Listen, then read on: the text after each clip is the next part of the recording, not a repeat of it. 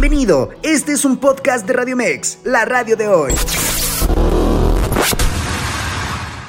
Amigos de Radio Mex, con el gusto de saludarles, vámonos con los deportes y arrancamos con el fútbol mexicano. Quedó suspendida hasta nuevo aviso la rehabilitación del estadio Luis Pirata de la Fuente en Veracruz. Hay una persona lesionada tras derrumbe en el estadio, informa Protección Civil. La Dirección Deportiva de Selecciones Femeniles dio a conocer la convocatoria de 26 jugadoras llamadas por Pedro López, técnico del combinado femenil, para la primera edición del torneo Women's Revelations Cup, que tendrá lugar del 15 al 21 de febrero en la gama del Estadio No Camp en León, Guanajuato. Se destaca el llamado de la futbolista del Club Monterrey, Carol Bernal, quien recibe su primer llamado a selección mayor.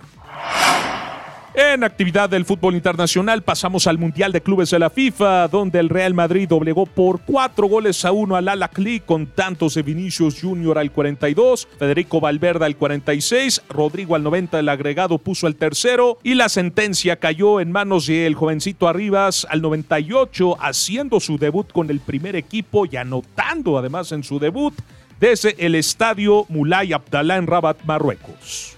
Sí, eh, estoy contento porque ha, ha, hecho un buen partido, ha cumplido, ha jugado con naturalidad, ha mostrado sus calidades, ha marcado un gol.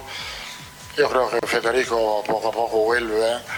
como los otros, como los otros. Hoy ha sido un poco un partido bien controlado para una hora, después hemos pensado que el partido estaba acabado, hemos empezado a regatear un poco demasiado, hemos abierto el partido otra vez y lo hemos terminado bien.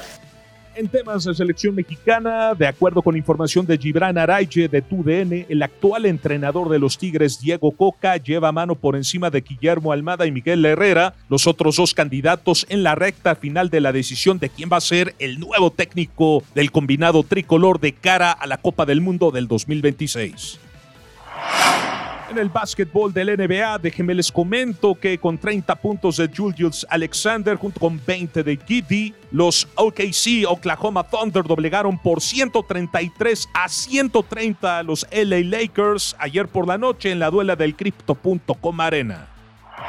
Y bueno, pese a haber perdido el encuentro contra el OKC de Oklahoma, ayer por la noche LeBron James se convirtió en el máximo anotador en la historia de la NBA al sumar 38.388 puntos, superando el récord de Karim Abdul-Jabbar con 38.387 unidades.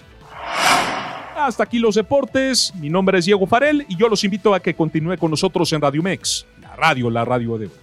Pásela bien, hasta mañana.